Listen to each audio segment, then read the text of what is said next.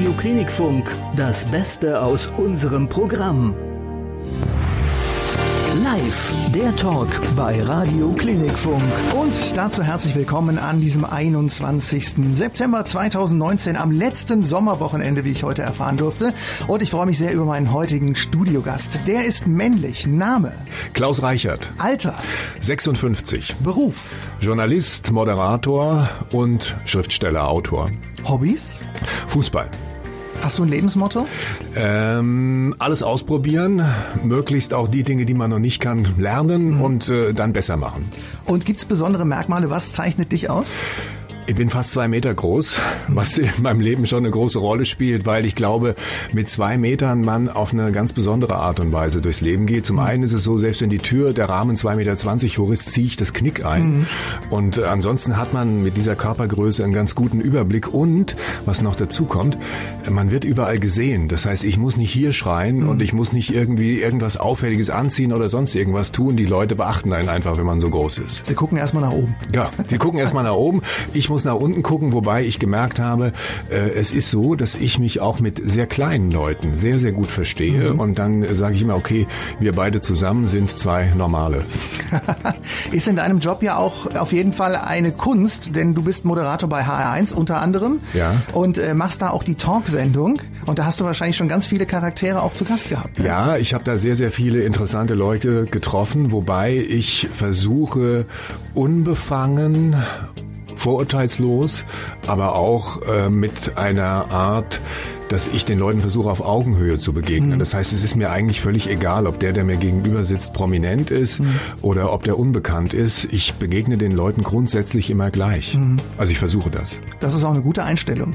Und heute ist es extrem spannend, denn der Talker von HR1 ist heute zu Gast bei mir im Klinikfunk als Talkgast. Ja, ich freue mich. Vielen Dank für die Einladung und äh, bin sehr gespannt, was die nächste Stunde jetzt hier passieren wird. Genau, wir Vielen plaudern Dank. ein bisschen nach Musik von Tina Turner. Es geht los an diesem Samstagnachmittag mit What You Get is What What You See. Ich bin Marco Themel, schön, dass Sie da sind. Radio Klinikfunk, Ihr gute Laune Radio. Stimme Tina Turner. What you get is what you see um 16 Uhr und 6 Minuten. Hier ist der Talk bei Radio Klinikfunk. Schön, dass Sie mit dabei sind und ich freue mich sehr über meinen Gast Klaus Reichert. Schön, dass du da bist. Ja, ich freue mich auch. Vielen Dank für die Einladung und ich bin ganz begeistert. Ich habe einen tollen Blick. Wenn ich im HR arbeite, gucke ich auf so einen Innenhof, mhm. also kann ich wirklich weit schauen und hier oben ist schön bei euch. Freue mich. Genießen wir gemeinsam nochmal das letzte Sommerwochenende. Ja, ja, ja. Das kommt auch dazu, dass wir wirklich auch eine Fernsicht hier oben haben mhm. und bestes Wetter. Toll. Klaus, wir fangen mal ganz vorne bei dir an. Wir haben ja eben schon verraten, du bist Moderator bei HR1, daher kennen dich auch viele hier in Hessen. Wie früh wusstest du denn, dass es beruflich mal in diese Richtung gehen soll? Gar nicht. Also ich äh, habe nie in, in nie mehr Gedanken darüber gemacht, als ich äh, jung war, was ich werden wollte. Und ich habe auch keine Schülerzeichnung gemacht und mhm. ich habe auch nie mit dem Gedanken gespielt, in die Medien zu gehen. Hatte, habe nie in die, Bra in die äh, Drahtbürste moderiert. Also das kam sehr spät. Das kam durch einen Zufall. Ich habe äh, in Mainz Publizistik studiert, mhm. also auch relativ planlos. Irgendwie, ich weiß nicht mehr, wie ich auf dieses Studium gekommen bin. Mhm. Und äh, bin dann angesprochen worden von einer ehemaligen Freundin, die damals für den HR gearbeitet hat, für den Kinderfunk. Und die hat zu mir gesagt, oh komm, die haben lauter so Onkeltypen da und äh, irgendwie habe ich das Gefühl, du könntest das, probier das doch mal. Und dann habe ich da mit der Redakteurin einen Termin gemacht und hat mich tatsächlich eingeladen, hat mir eine Möglichkeit gegeben, mhm. mich da auszuprobieren, ohne Volontariat, ohne äh, Hospitanz, mhm. ohne Praktikum, sondern von der ersten Minute an durfte ich da irgendwie mitmachen mhm. und äh, ja, bin dann dabei geblieben. Also es ist so ein klassisches klassischer Seiteneinstieg. Mhm. Ne? Die meisten haben ja Volontariat, Studium und so weiter. Nee, bei mir kam das so wirklich, äh, ich will nicht sagen durch Zufall, weil mhm. dafür ist es zu sehr mein, mein Leben bestimmend geworden dann mhm. später. Aber nicht so ausgehend von dem, von dem Kleinkind-Berufswunsch, ich möchte jetzt irgendwie ins Fernsehen mhm. oder möchte ins Radio oder mhm. sonst irgendwas mit Medien machen. Gab es diesen Kinderwunsch, also Berufswunsch als Kind? Ich wollte Fußballprofi werden. Okay. Also das war relativ lange mein Berufswunsch und dann war ich auch relativ lange sehr, sehr planlos, muss mhm. ich gestehen. Also mhm. ich habe dann irgendwie Schule gemacht, mehr schlecht als recht, habe Abi gemacht, ganz schlecht. Also das ist bis heute Legende. Ich glaube, ein schlechteres Abitur hat niemand gemacht damals in der Schule und habe dann nach wie vor immer noch keinen Plan gehabt mhm. und habe dann eine Ausbildung äh, zum Industriekaufmann gemacht. Mhm. Ne? Also auch vermittelt. Mein Vater hat dann irgendwie mir eine Lehrstelle bei der Höchst AG besorgt und das habe ich dann auch gemacht, auch vorbehaltlos. Mhm. Also ich bin dahin und habe dann mir das angeguckt und hatte da auch Spaß dran und mhm. habe dann zweieinhalb Jahre diese Lehre gemacht und dann kam, wie gesagt, parallel zu meinem Studium, das ich auch angefangen habe, BWL wollte ich nicht, äh, Jura wollte ich nicht, äh, für Naturwissenschaften war ich viel zu unbegabt und mhm. auch zu schlecht in der Schule. Und dann bin ich irgendwie da zu Publizistik gekommen und habe dann da so ein bisschen mitgemacht und, und parallel dazu aber schon beim HR angefangen. Und dann ging das relativ schnell. Also ich habe ein Jahr Kinderfunk gemacht und mhm. habe dann direkt auch die Chance bekommen, äh, bei HR3 zu arbeiten. Mhm. Und äh, dann ging das richtig los. Mhm. Ja. War denn der HR früher so der Sender, den du auch immer gehört hast? Ja, das war so. Ich komme aus Frankfurt Höchst, bin da geboren, bin mhm. da auch aufgewachsen und habe natürlich die ganz typische Werner Reinke Sozialisation durchlaufen. Das heißt, die Parade international geguckt, äh, gehört. Aber ich muss dazu sagen, ich habe außer Werner Reinke niemanden gekannt. Mhm. Ähm, vielleicht noch den Martin Hecht. Das sind so Namen, die oder Ulrike Knapp ist noch so ein Name, der mir Erinnerung ist, weil ich ja kein Medienfan war. Also mhm. war kein Radiofan und war auch kein kein Fernsehfan. Also damals gab es eine Sendung, Disco hieß die mit Ilja Richter, aber äh, Gottschalk war damals mhm. irgendwie eine große Nummer. Aber ansonsten war das so gar nicht so sehr in, in bei mir im Blick. Mhm. Du hast gerade gesagt, Werner Reinke so als jetzt Kollege beim Hessischen Rundfunk. Das ist toll. Jetzt ja auch schon einer der Kollegen beim Hessischen Rundfunk, der schon sehr lange dabei ist, wenn ich das mal so sagen ja, darf. Das ja, das ist, ist manchmal ist ein merkwürdiges Gefühl. Ne? Das muss ich schon gestehen. Also ich habe angefangen beim HR 1986. Mhm. Ne? Manchmal sage ich, okay, ich habe mit sechs Jahren angefangen. Nein, aber äh, äh, und, und heute begegnen mir manchmal tatsächlich Leute, was ich schön finde. Andererseits ist es so ein bisschen auch so irritierend. Die sagen, Mann, wir waren damals bei dir dir in der Kinderfunksendung und haben das so toll gefunden und deshalb sind wir zum Radio gegangen, sind heute Korrespondenten mhm. irgendwo für, für die ARD. Und dann das äh, ist für mich irgendwie merkwürdig, ne? Weil ja, ich auch nicht so das Sendungsbewusstsein hatte, noch auch heute nicht habe. Also keiner muss meiner Meinung sein. Mhm. Und äh, ich will auch jetzt irgendwie nicht die neue Leute zu irgendwas missionieren, sondern, oh mein Gott, äh, wir hören ein bisschen gute Musik, wir, wir sprechen über interessante Themen, aber letztendlich muss am Ende des Tages jeder seine eigenen Schlüsse ziehen. Mhm. Ne? Und wenn das gelingt, habe ich einen guten Job gemacht. Du hast gesagt, du hast beim Kinderradio angefangen, HR2 damals. Wie genau. Können wir uns das vorstellen? Oh, das ist eine ganz besondere Situation gewesen, weil es gab nicht die Beschränkung, dass man nur drei Minuten am Stück reden konnte, mhm. sondern die Sendungen waren relativ lang und auch nur Wort. Also mhm. wir haben nur geredet die ganze Zeit, wir haben nur gequatscht die ganze Zeit. Wir hatten oft Kinder im Studio, wir haben viele Live-Sendungen gemacht. Ich kann mich an eine ganz wunderbare äh, Weihnachts-Live-Sendung erinnern. Mhm. Und zwar Kinder im Studio, dann auch Schauspieler, die irgendwelche Märchen vorgelesen haben, Musiker teilweise. Und dann haben wir da mit den Kindern in der Runde gesessen und ich habe gesagt, ja, okay, und was wünscht ihr euch zu Weihnachten? Weihnachten. Und dann guckt mich so ein Kind an, ganz treu und sagt, ich wünsche mir Frieden auf der Welt und drei Kampfturtle. Also das, die Turtles waren damals ja. so, so, so Actionfiguren. Ne? Und ja, das war, das war, das war großartig. Ne? Vor allem, du hast als mit Kindern hast du ja nochmal eine besondere Situation, weil wenn du es gut machst, haben die keine Angst und haben auch keine Scheu davor, keine Schere im Kopf, was mhm. sie und wie sie mit dir reden. Und das macht Spaß. Ne? Mhm. Das ist eine Herausforderung, aber das ist schon cool. Dagegen, wenn du Interviews führst mit irgendwelchen prominenten Stars, Politikern, ja, die Leute wollen ja was von dir, ne? Die wollen dich benutzen. Mhm. Ne? Das ist auch okay. Also so ist das, so sind die Regeln im mhm. Geschäft. Ne? Die wollen was verkaufen, die wollen eine Botschaft rüberbringen und und mein Job ist es und ich will eine gute Sendung machen. Und wenn das zusammen gelingt und am Schluss alle zufrieden sind, gut. Und ansonsten achte ich darauf, dass ich zufrieden bin. Du hast eben gesagt, dann kam relativ schnell der Wechsel von HR2 zu HR3. Wie kam es dazu?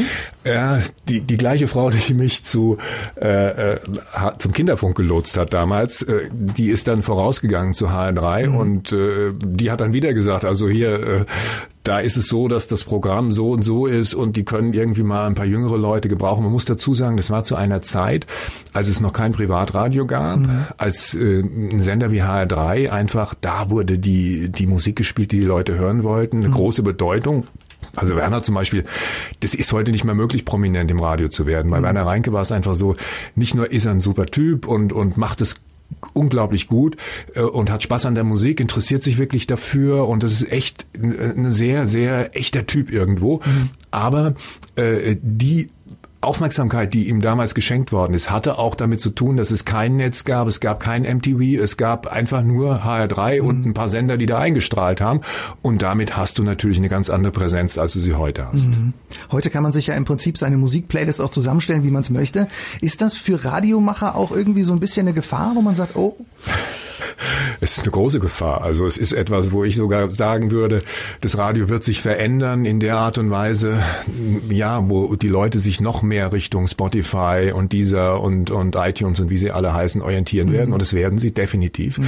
Wir haben das Glück in der Generation, die mich hört, also HR1, 35, 40 plus, dass die Leute ja in dieser Zeit aufgewachsen sind, wo das Radio für sie dann wirklich eine, eine größere Nähe und eine größere Bedeutung hatte. Das mhm. heißt, für uns ist es so, die Leute, die uns heute hören, die haben uns ja vor 20, 25, 30 Jahren schon gehört. Mhm. Und für die ist es was anderes als für einen jungen Menschen, der irgendwie äh, übers Handy das alles hört, mhm. der äh, eine viel größere Auswahl hat und auch viel mehr selber bestimmen kann, was er hören will. Also heute ist es ja so, dass diese diese Computerprogramme gerade genannt, Spotify, Deezer, wie sie alle heißen, ja im Grunde diese Algorithmen dir genau deine Lieder äh, in, in eine Playlist äh, spielen und Vorschläge machen, mhm. wo ich selber dann mich wundere, mein Gott, das trifft es aber wirklich gut, mhm. was, was, was ich da hören kann mhm. und was ich mir auch anhöre. Muss ich auch zugeben, dass ich, wenn ich Musik höre, auch relativ oft mittlerweile diese Plattform nutze. Mhm.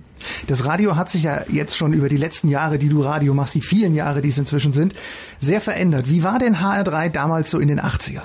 Also ich habe äh, gleich als Journalist auch für HR3 gearbeitet. Es gibt damals sozusagen diese beiden Schulen. Es gibt Werner und, und, und Koschwitz, der jetzt auch wieder bei HR1 mhm. ist, und Hecht, die sich ja jetzt nicht so sehr als Journalisten verstanden haben, sondern mehr so als Disc-Jockeys, mhm. ne? DJs, Radio-DJs, die ja dann auch große Veranstaltungen moderiert haben mhm. und, und äh, wo sie aufgelegt haben, riesige Zelte gefüllt haben, riesen Stimmung gemacht haben.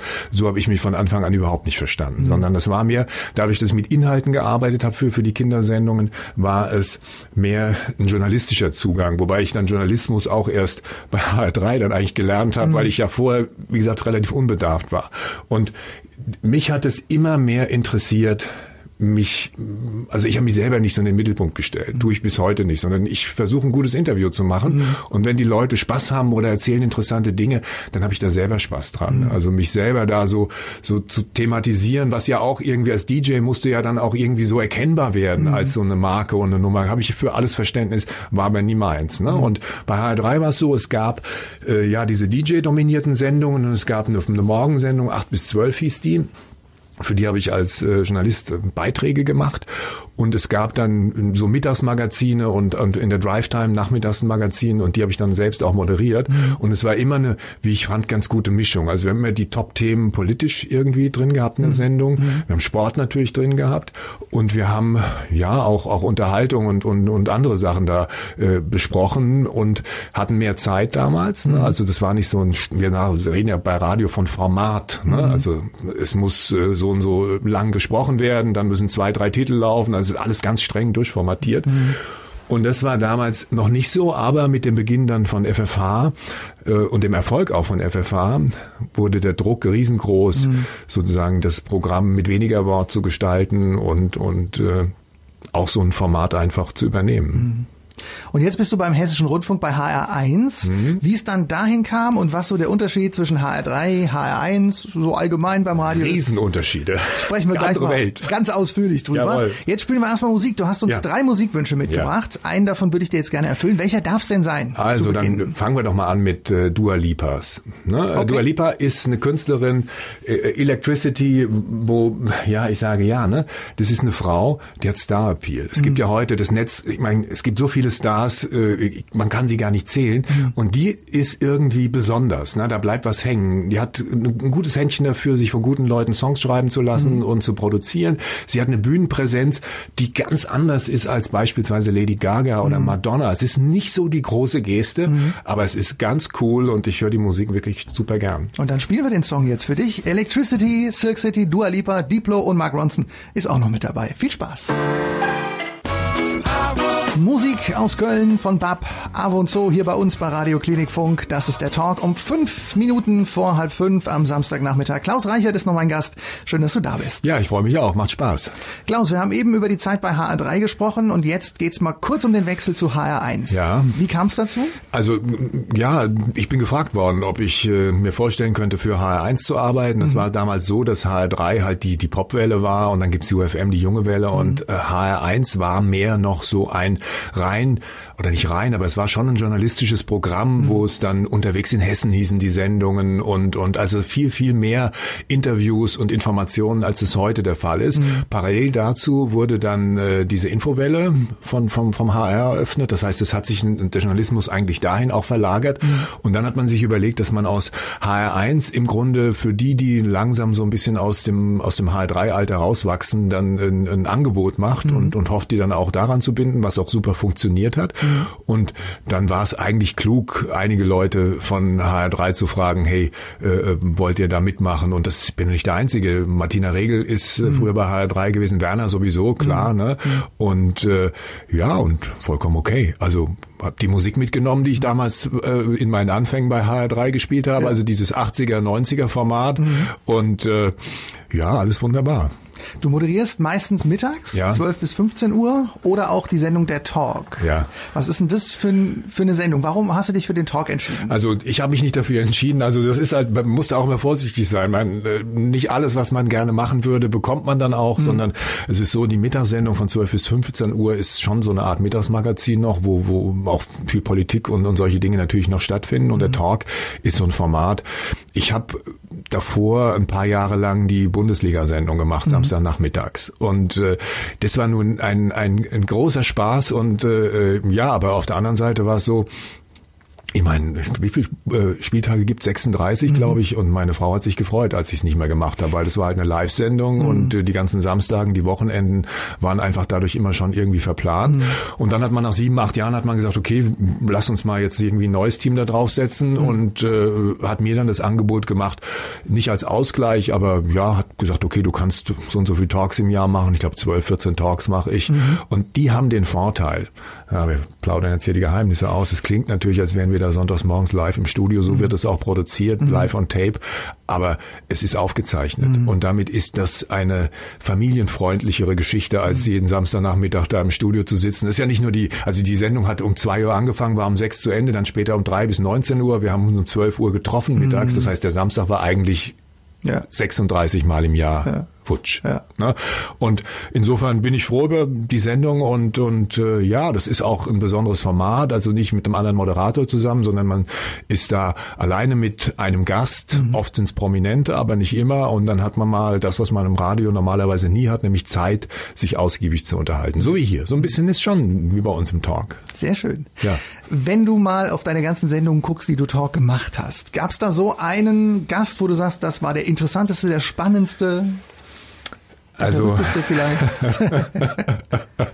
also ich will mal so sagen, ich, ich ähm,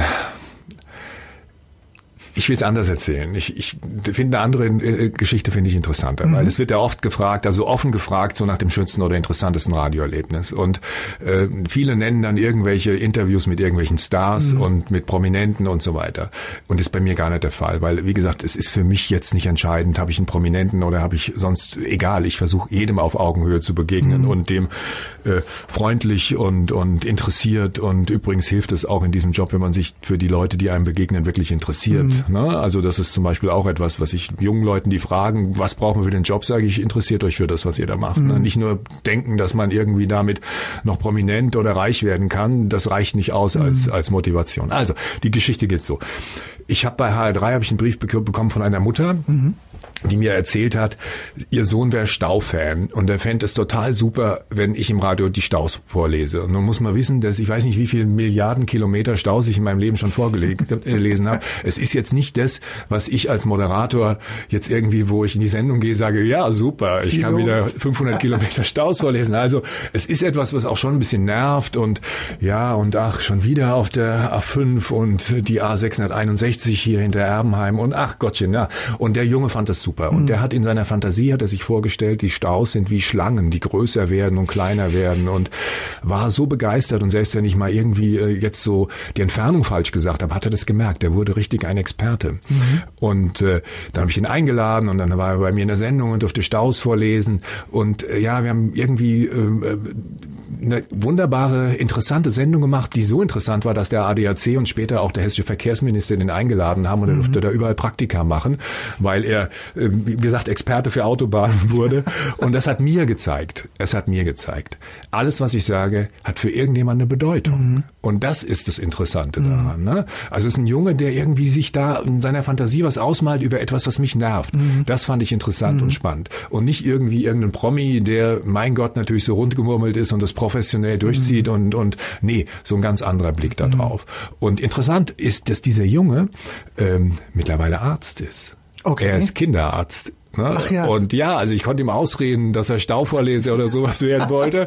Und äh, nee, nee, der hat dann äh, ein Praktikum gemacht, auch im Krankenhaus, mhm. in Höchst im, im Krankenhaus mhm. und, und hat dann Heidelberg Medizin studiert und sensationell. Also freue ich mich sehr drüber über diese Karriere. Schön. Das ist doch schön, wenn man aber auch jetzt merkt, ne, du sagst jetzt, okay, Staumeldung, okay, gehört halt dazu zum Job, ist halt wie es ist und jemand anders zu Hause freut sich darüber. Ja, ja, ja. Ja, ja. So also nicht nur, wenn ich irgendwie den, die Promis sind überall. Ne? Ja, eben. Und äh, das ist etwas, mein Gott, ja, also ich habe, also um die Frage jetzt zu beantworten, sechs Minuten später, ich fand Ulrich Tukur ganz toll. Mhm. Ne? Also der ist nicht nur ein guter Schauspieler, sondern der ist auch auf eine Art und Weise klug und, und weltgewandt, weltläufig und, und hat auch Bock gehabt irgendwie auf diese Sendung und mhm. das war eine ganz schöne Sendung. Aber ich hatte jetzt auch niemanden, der mich so richtig angenervt hat. Mhm. Also nicht in der, in der Talksendung. Wie gesagt, da gucken wir auch, da können wir auch als Moderatoren mitreden, wen möchte ich eigentlich nicht interviewen. Mhm. Aber in anderen Situationen war das natürlich schon mal so, dass ich irgendwie dachte, oh, irgendwie ein, ein Prominenter oder ein Politiker, den ich jetzt in, in, einer anderen Situation interviewen musste, der mir dann richtig auf die Nerven gegangen mhm. ist. Ne? Gerade bei Promis ist es ja auch so, ne, wenn man die zum Talk einlädt, im Prinzip kennt man ja die Antworten, die gibt's ja wirklich auf jedem Sender ja. und die Promis wissen natürlich auch, wie sie sich verkaufen müssen. Natürlich, ja. ja das ja. ist natürlich auch so eine Sache. Ja, die haben eine Platte, ein Buch, ein Film oder sonst irgendwas zu verkaufen und äh, mein Gott, die haben tausende Interviews gegeben mhm. und das ist einfach elementarer Bestandteil ihres Jobs und äh, ich, ich habe habe noch eine andere Geschichte. Nicht nur, dass ich irgendwie versuche, jedem auf Augenhöhe zu begegnen. Ich sage auch immer Vorsicht mit Heldenverehrung oder mhm. sowas. Ne? Also wir, wir lernen diese Menschen aus ja so einem ganz bestimmten Blickwinkel kennen. Ne? Mhm. Die bewegen emotional in uns was mit einem Song oder mit einem Film oder mit einem Buch. Und das ist so ein ganz kleiner Teil, mhm. den wir von denen wahrnehmen ne? und der am Ende vielleicht sogar mit dem Menschen, der dahinter steckt, gar nichts zu tun hat. Mhm. So, jetzt dürfen wir nicht den Fehler machen, dass sozusagen diese diese Verehrung und diese ja diese wie soll ich sagen, Verehrung ist schon der richtige Ausdruck, mhm zu übertreiben, mhm. ne? sondern die meisten glauben wir nur zu kennen und kennen sie eigentlich gar mhm. nicht. Ne? Und für diesen Moment, wo sie uns zum Lachen oder zum Weinen oder zu was, wunderbar, alles mhm. okay, mhm. aber nicht irgendwie sonst irgendwelche Schlüsse daraus mhm. ziehen man kann ja meistens hinter die Promis auch gar nicht so gucken. Die lassen ja gar nicht so viel zu, glaube ich, wie wenn du jetzt einen Gast hast wie den Staufan, der sagt, ne? Manche lassen zu viel zu. Also es gibt ja, ich will mal so sagen, es gibt ja die Promis, die okay. wirklich so, die, die Profis sind. Ja. Und dann gibt es ja den, den Bereich jetzt, den, den durch die Medienentwicklung der letzten 20, 30 Jahre das RTL seine eigenen Promis heranzüchtet, in mhm. Anführungsstrichen. Mm. Und das ist ja nun etwas, die können ja nix. Ne? Also das ist ja irgendwie so, dass die da reingeschmissen werden und dann teilweise auch so eine erschütternde, auch teilweise doofe, mhm. äh, ganz unglückliche Art authentisch sind, wo ich sage, Leute, ihr werdet bei einem guten Therapeuten vielleicht besser aufgehoben als äh, bei RTL 2 oder so. Egal. Hey, auch da, Leute können machen, was sie wollen. Aber das meine ich damit. Ne? Das ist sozusagen nochmal eine ganz andere Welt, wo man nicht den Leuten unterstellen kann, dass sie Schauspielern, weil mhm. das Einzige, was sie können, ist, sie können so sein, wie sie sind. Mhm. Ne? Und damit hat sich's dann aber auch schon. Ne? Wenn man mal so durch die deutsche Radiolandschaft guckt, Sonntagmorgen ist ja so die prädestinierte Zeit für Talksendungen im Radio. Glaubst du, dass es das so in 10, 20 Jahren in der Form noch so geben wird? Auf jeden Fall. Also ich glaube sogar, dass das ein Format ist, wo zwei Leute sich ausgiebig unterhalten, was verstärkt auch wieder auf anderen Sendeplätzen zu finden sein wird, mhm. weil die Radiostationen sind so stark durchformatiert. Es gibt überall die gleiche Musik. Es gibt so eine Tonalität, einen Ton, den die Privatradios geprägt haben, der so immer so dieses begeisternde Betongrinsen. Ich denke, oh bitte nicht. Also ich, ich kann nicht ertragen. Also mhm. muss ich ja, einfach auch mal gestehen, dass mhm. das überhaupt nicht meins ist. Mhm. Und das ist die, die eine Seite. Ne? Die andere Seite ist die, dass man aber merkt, immer mehr Leute hören Podcasts, ne? wo ja irgendwie ein ganz anderer Ton herrscht, mhm. überhaupt nicht kein Moderatorenton. Mhm. Ne? Und wo ich selber sage, hey, da gibt's ganz, ganz interessante äh, äh Podcasts, die äh, ja mich eine Stunde lang fesseln. Übrigens auch von den, von den Öffentlich-Rechtlichen. Das ist jetzt nicht nur so ein, so ein Piratending, wo mhm. jeder sich ans Mikrofon setzt und dann loslegt, mhm. ich habe letztens einen Podcast gehört von NDR-Kollegen.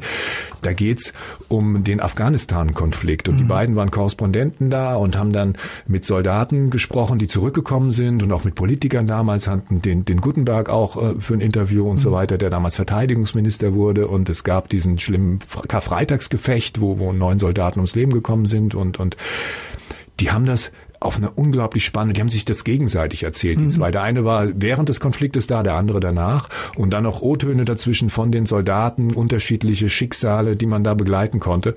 Und ich muss sagen, das war richtig, richtig gut. Mhm. Also ich habe da ich gehe mal ins Fitnessstudio drei, viermal die Woche, sitze dann da auf meinem Ergometer und höre Podcasts mhm. und ich bin, ich weiß nicht, wie viele Kilometer ich gefahren bin. Ich konnte überhaupt nicht aufhören zu, zu hören. Ne? Und sowas meine ich, das ist, glaube ich, etwas, was auch an anderer Stelle zurück zurückkehren wird ins mhm. Radio. Das würde ich mir zumindest wünschen, weil mhm. es echt etwas ist, was von diesem Einheitsbrei irgendwie äh, dann heraussticht. Mhm. Weniger beste Hits der 80er, 90er und das Beste von heute. Ja, also auch da Inhalt. ehrliche Antwort. Ähm, ich habe ja nun irgendwie äh, die Songs in der Sendung, die ich jetzt auch schon gehört habe äh, oder gespielt habe, als ich noch bei HR3 war. Mhm. Und da habe ich sie teilweise tatsächlich noch als Schallplatte aufgelegt, beziehungsweise als CD eingelegt. Mhm. Mittlerweile ist das ja alles digital, das ist alles im, im Rechner und wird dazu gespielt gespielt. Und manchmal gehe ich aus der Sendung und weiß nicht mehr, was für Musik ich gespielt habe. Mhm. Ne? Also äh, gut, ich meine, das äh, hängt natürlich auch damit zusammen, dass ich während der Sendung auch noch Interviews und, und, und Anmoderationen vorbereiten muss, mhm. wenn es aktuell wird. Aber es ist auch ein Signal dafür, dass ich da so vielleicht sogar die Songs so ein bisschen überhört im Sinne von überhört, mhm. ne, zu viel gehört mhm. und dann überhöre ich sie im Sinne von, ich höre sie nicht mehr. Mhm. Ne? Aber auf der anderen Seite, mein Gott, die Leute hören das jetzt auch nicht so intensiv und oft wie ich. Insofern ist es vollkommen okay, okay Tina Turner zu spielen mhm. oder, äh, oder Simply Red oder, mhm. oder diese Bands.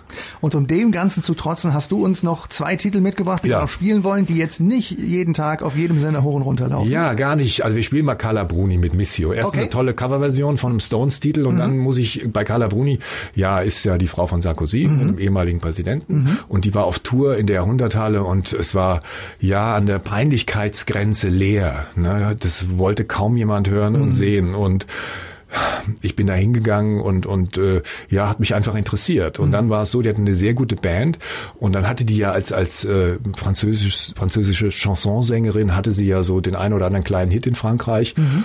und dieser ganze Abend bestand eigentlich aus Coverversionen, also so Karaoke fast so ein bisschen, weil okay. sie jetzt auch nicht die bombastische Sängerin ist, aber es war super sympathisch, mhm. es war ganz, ganz tolle, freundliche, ja, einfach so eine ganz nahe Atmosphäre, weil auch nicht so viele Leute da waren. Mhm. Und dann hat sie so Highway to Hell, also oh. wirklich so, so die, die richtigen Kanten hat sie sich ja. ausgesucht, um die zu covern. Und ich finde, das hat was. Also hier jetzt auch einfach die Version von Miss You, ich garantiere dir, die haben die Leute noch nicht gehört. Okay. Und sie werden sie gut finden. Dann hören wir ich sie mal. Sie gut. Hier ist Carla ja. Bruni.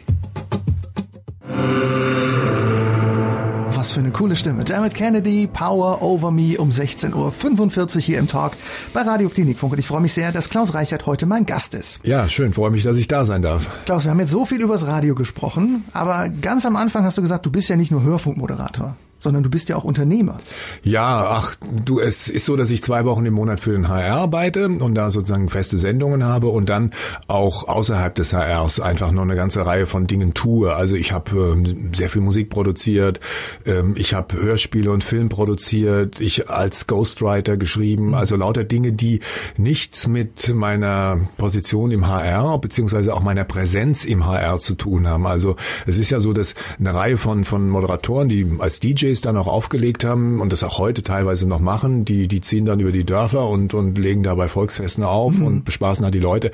Das, sowas mache ich nicht. Das mhm. ist nicht mein Ding, sondern die anderen Dinge, die ich tue, finden eigentlich im Hintergrund statt. Mhm. Ne? Als Autor, da, da schreibst du und äh, hoffst, dass den Leuten das gefällt und oft steht ein anderer Name drauf. Das ist ja so bei, bei Ghostwritern, dass mhm. das äh, nicht unter dem eigenen Namen veröffentlicht wird.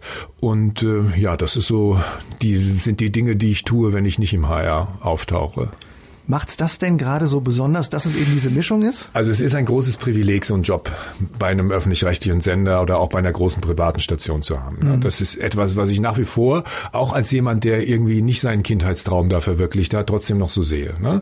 Und das bedeutet für mich, dass ich äh, ja eine große Freiheit habe, äh, andere Dinge zu tun, die auch nicht sofort mir irgendwie ein großes Geld bringen müssen, mhm. sondern ich kann da wirklich Dinge ausprobieren. Also ich habe eine Künstlergruppe gegründet, Goten 7, mhm. www.goten7.de unbedingt mal anschauen, wo ich mit Künstlern ja tatsächlich in der bildenden Kunst Projekte mache. Ne? Mhm. Und äh, äh das kann man nur machen, wenn man Zeit hat Ne? Und äh, Zeit ist etwas, was die meisten Leute eher nicht mehr haben. Und mhm. ich nutze meine Zeit, wenn ich nicht im HR bin, nicht nur, um noch mehr Geld zu verdienen, sondern um erstmal irgendwie Sachen zu machen, die mich interessieren. Mhm. Und wenn ich die dann noch irgendwie verkaufen kann, umso besser. Juhu. Mhm. Aber das ist nicht die Voraussetzung. Und mhm. das ist das Privileg. Mhm. Also die Leidenschaft einfach leben und wenn was bei rumkommt? Ja, ach so, Leidenschaft ist immer, Leidenschaft ist so ein großes Wort. Ich stehe jetzt nicht jeden Morgen auf und denke, wow, ich habe jetzt so große Leidenschaft, lass mal was machen, sondern manchmal ist es so, auch in der Kunst ist es so, wenn man eine Idee verfolgt und am Anfang ist natürlich, wow, super, ich habe eine tolle Idee und dann wird es irgendwann schon auch Arbeit zwischendurch. Das mhm. heißt, wenn man das realisieren will, dann muss man Kontakte machen, man muss äh, in irgendeiner Form auch die Werke dann zu Ende bringen mhm. und man muss sie irgendwie ausstellen können und und oder wenn man eine Buchidee hat und äh, auch das zu schreiben, das ist zwischendurch auch schon mal mühsam. Mhm. Also deshalb ist es jetzt nicht so, dass ich nur den ganzen Tag in meinem Leben um die Lampe fliege, sondern es ist äh, viel Routine dabei, was mhm. wichtig ist, wenn man kreativ arbeitet, dass man Dinge auch routiniert machen kann, weil ähm, man eben nicht jeden Tag immer unter riesigem Strom die da Sachen machen äh, kann oder muss, sondern dass man die auch mal irgendwie entspannt so eine Sendung rüberbringt mhm. und sagt, okay, das habe ich jetzt irgendwie mit meiner Routine so ein bisschen abgefeiert, mhm. aber das muss halt auch mal zwischendurch sein. Mhm, ist auch okay. Ja. Ich habe bei der Recherche im Vorfeld so ein paar zu diesen von diesen Kunstprojekten, die du mhm. machst, so ein paar interessante gesehen. Unter anderem gab es eins im Oktober 2018 in der Kunsthalle Ludwig die Ausstellung Metzgerei Seele und Söhne. Ja, also ich bin ja Metzgersohn und mein Bruder ist äh, auch äh, noch Inhaber einer Metzgerei in der dritten Generation. Mhm. Und ich habe als Kind hatte ich die Vorstellung, äh, einfach weil bei uns im Hof, wir sind ja in der Metzgerei auch aufgewachsen, immer die Tiere lagen und die Innereien, dass die Seele ein Organ Organ ist. Also Leber, Lunge, Nieren, Seele, Herz und äh, Milz. So. Und äh, das hat mich irgendwie nie verlassen. Und dann habe ich mit meinen, meinen, also diese Vorstellung. Und dann mhm. habe ich mit einem Partner aus unserer Künstlergruppe mal darüber geredet, äh, Thomas Balzer, ein, ein großartiger Fotograf. Und er sagte, ich auch ich habe als Kind habe ich mir das, also da waren wir auf einmal nicht mehr die einzigen und mhm. es gibt dann auch immer öfter Leute, wenn ich das erzähle, die sagen, ja, habe ich mir auch vorgestellt, das mhm. ist ein Organ irgendwie. Mhm. Und dann haben wir als Kunstprojekt uns überlegt, wir machen das sichtbar, ähm, wir nehmen Organe von Tieren, also von Schlachttieren, die mhm. normalerweise man überhaupt nicht mehr zu Gesicht bekommt, weil sie den Schlachthof nicht mehr verlassen. Die haben wir genommen, haben sie gestaltet und ganz, ganz aufwendig fotografiert und in Szene gesetzt. Und man sieht, dass es äh, organisches Material ist. Man kann aber nicht einschätzen, was es tatsächlich früher mal war. Mhm. Und dann kommt die Diskussion, die entsteht über meine Behauptung, dass es die Seele ist. Interessant ist die Reaktion von Ärzten, mhm. die dann sofort versuchen, ja, was könnte es sein? Dadurch, dass sie halt irgendwie ne, ja. wissen, wie ein Mensch von innen aussieht äh, und äh, irgendwie schon mal Organe näher gesehen haben, die fangen dann sofort an zu sagen, was ist es denn jetzt? Ne? Mhm.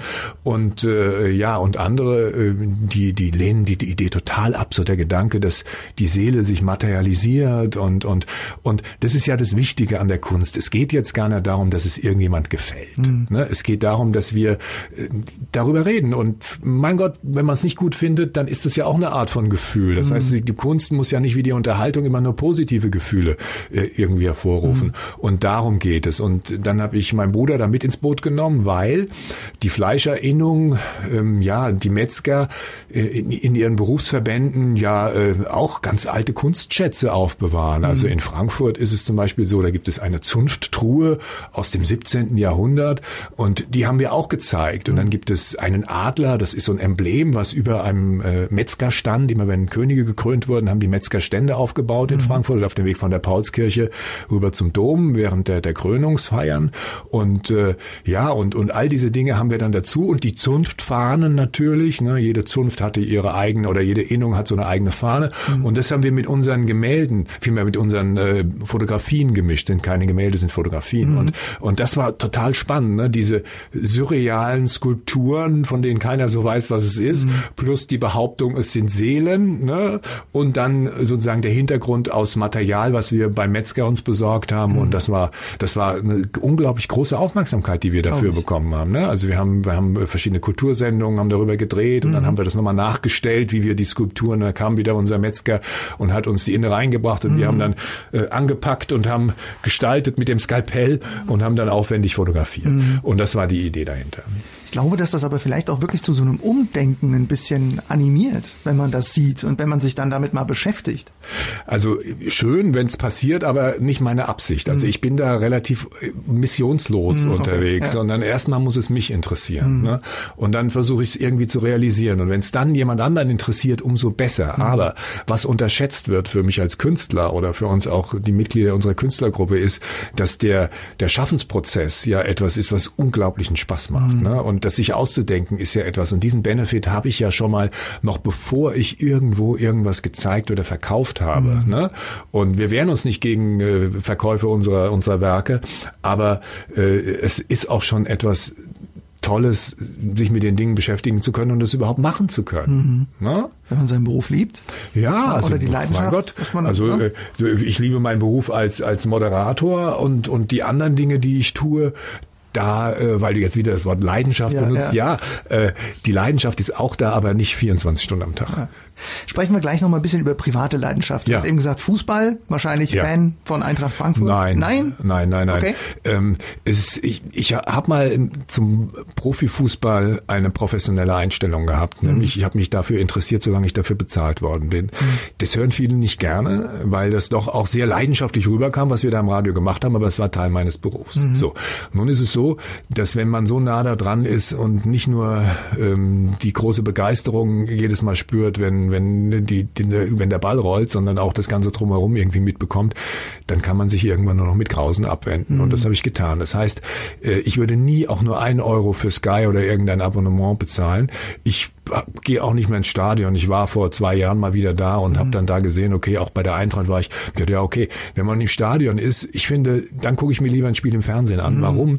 Dann im Fernsehen ist es viel dramatischer als im Stadion, ne? weil du hast die Naheinstellungen, mhm. du hast die Gesichter der Leute und so weiter und du kannst auch mal auf deinem äh, Tablet lesen, wenn das Spiel gerade langweilig ist. Also Stadion auch nicht mein Ding und schon gar nicht für Geld. So, aber ich habe Freunde, mit denen ich als Kind zusammengespielt habe. Mhm. Höchst Klassik ist dieser Verein hier im, im Westen von Frankfurt und da sind gute Spieler dabei. Mittlerweile Alex Schur spielt da mit, der mhm. früher Profi bei den Eintracht. Es sind einige Ex-Profis dabei, aber auch viele, die nie in dieser Sphäre gespielt haben.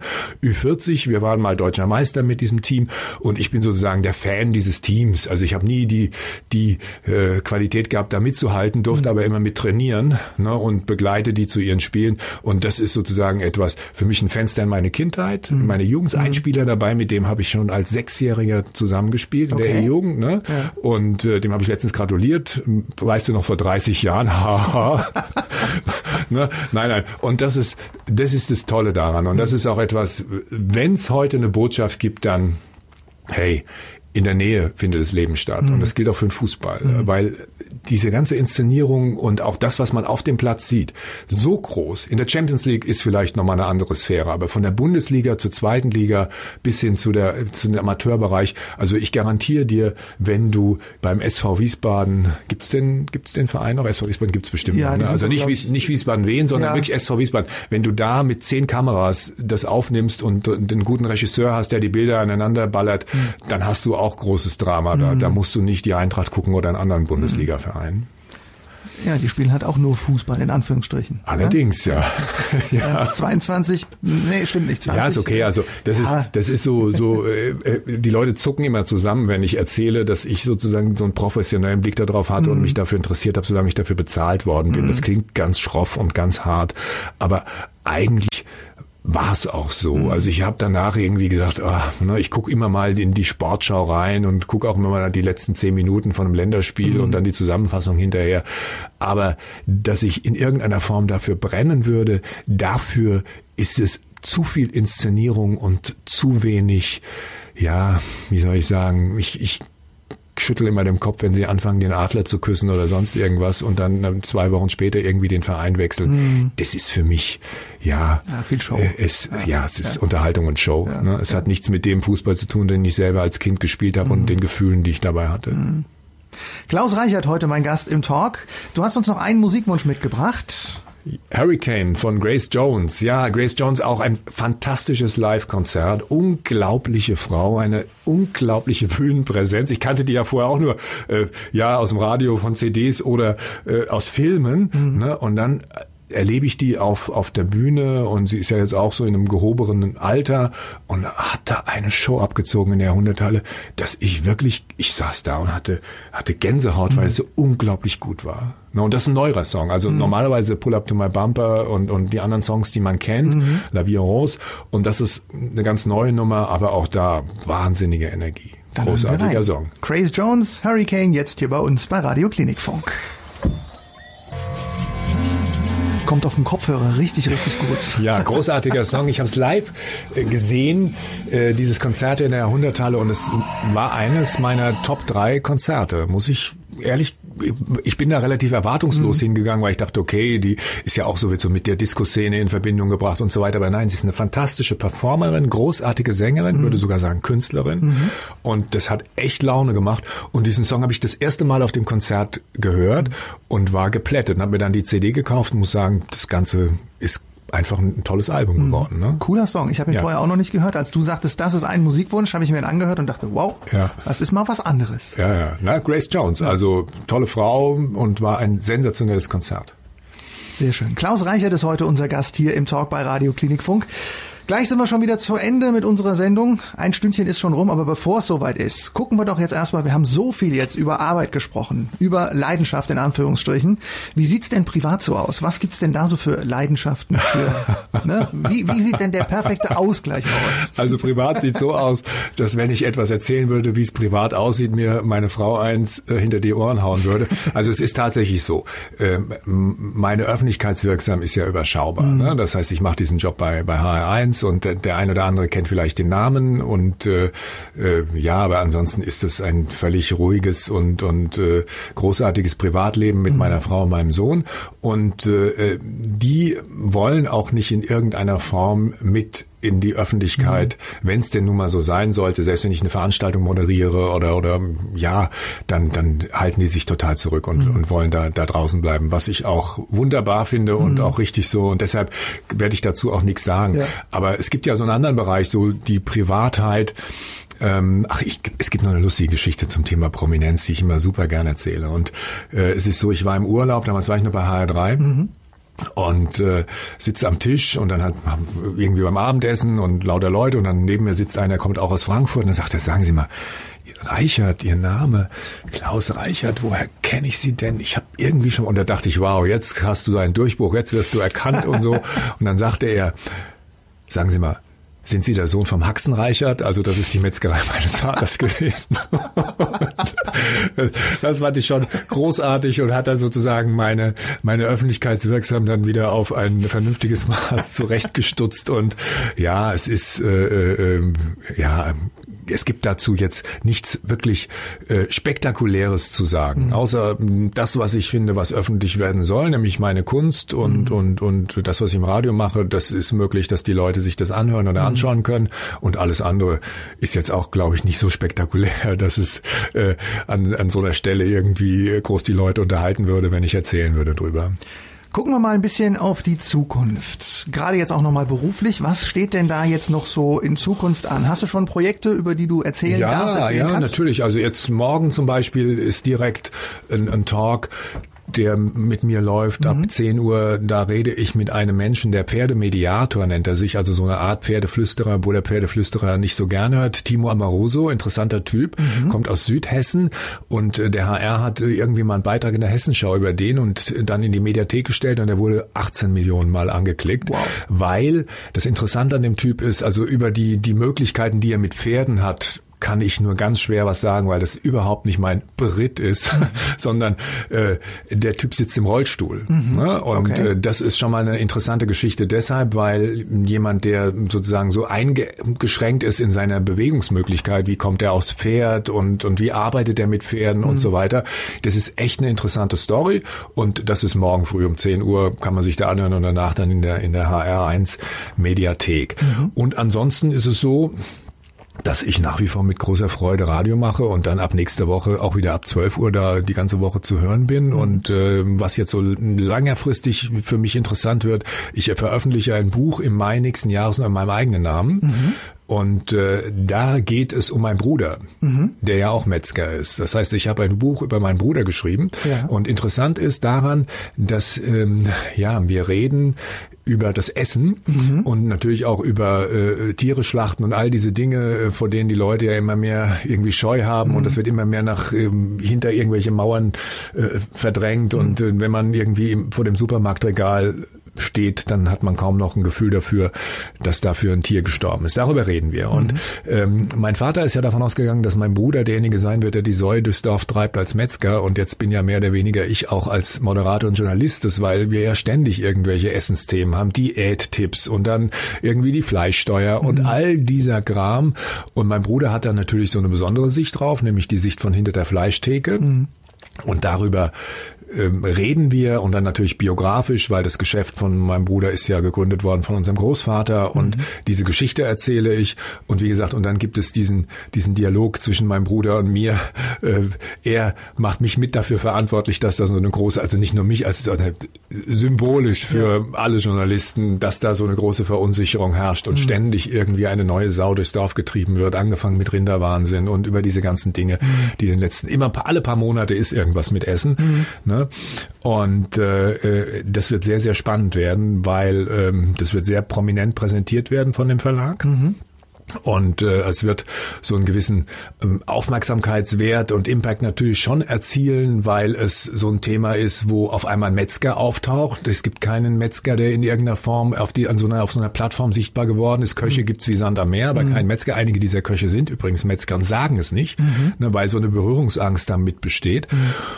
Und da bin ich mal sehr gespannt. Also wir sind fertig und jetzt wird das alles vorbereitet und nächstes Jahr, kurz nach der Leipziger Buchmesse, wird es erscheinen. Sehr spannend. Ja. Zumal Essen ja ein Thema ist, über das auch jeder spricht. Ja, es ist vor allem etwas, ähm, wir haben uns einerseits total vom Ursprung unseres Essens entfernt. Mhm. Ne? Also wir, wir kaufen.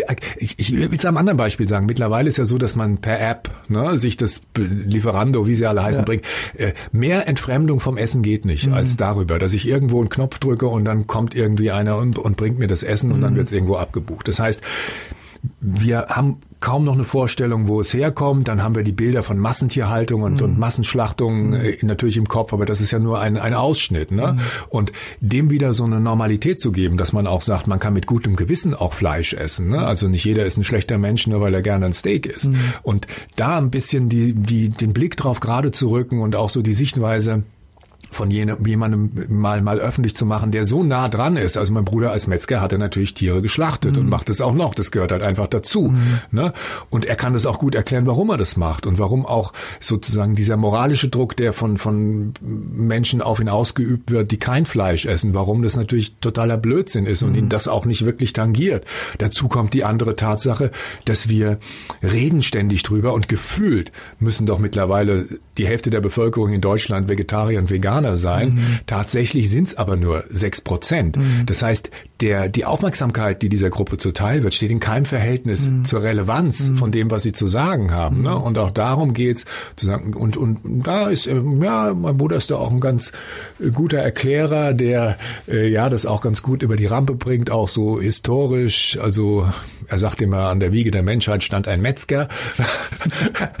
ja, weil, weil auch, auch da gibt es immer wieder das Beispiel, dass der, der, der Eiweißbedarf des Körpers natürlich äh, sozusagen über Fleisch auf eine mhm. gute Art und Weise äh, zu befriedigen war und dann auch die Haltbarmachung und Feuer und all dieses Ding ist ganz, ganz spannendes Thema, mhm. wenn man es mal ausführlich erklärt.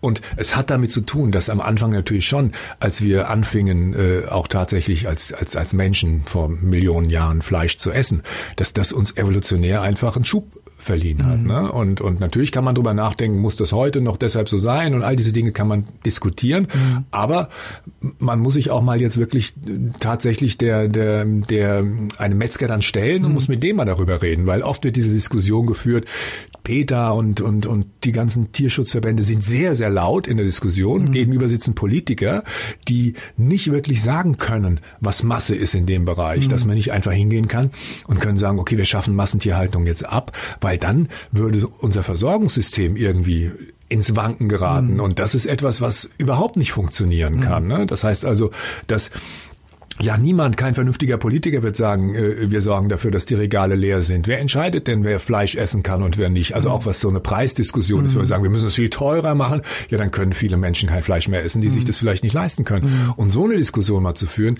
ist, glaube ich, etwas, was man in der Art und Weise dann tatsächlich noch nicht gehört hat. Und mhm. darum geht's in dem Buch. Sehr spannend auf jeden Fall. Wir laden dich gerne wieder ein, wenn es soweit ist, das Buch draußen ist ja. und du uns dann noch ein bisschen mehr erzählen kannst. Vielleicht auch, wie die Resonanz so ist, was für ein Feedback gekommen ist. Ja, also ich kann da ein kleines Beispiel. Wir haben letztens hat mein Bruder ein, ein größeres Interview in der FAZ gegeben, im Wirtschaftsteil. Und äh, da ging es darum, ja, auch um genau dieses Thema. Und wir haben natürlich in dieses Interview schon mal so ein paar Thesen reingebaut, die dann auch in dem Buch eine Rolle spielen mhm. würden. Und dann war es so, dass auf der, der faznet.de, auf der Website, da waren 400 Kommentare unter dem Artikel.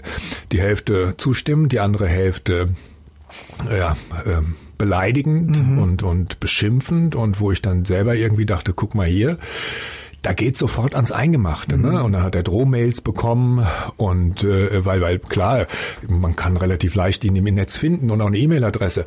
Und äh, das war schon etwas, was so Shitstorm-mäßig daherkam, mhm. wo ja auch auch ich gedacht habe, guck mal hier, wie wie laut auch da eigentlich diese Minderheit mhm. äh, werden kann und wie gleich beleidigend und bedrohend, ne? Mhm. weil weil natürlich klar, äh, das Tier gibt sein Steak nicht freiwillig her, ne? es muss sterben und da damit müssen wir in irgendeiner Form entweder einen Zugang zu finden oder aber wir müssen eine Entscheidung fällen, dass wir das nicht wollen. Die ja. Gesellschaft scheint das nicht zu wollen, mhm. ne?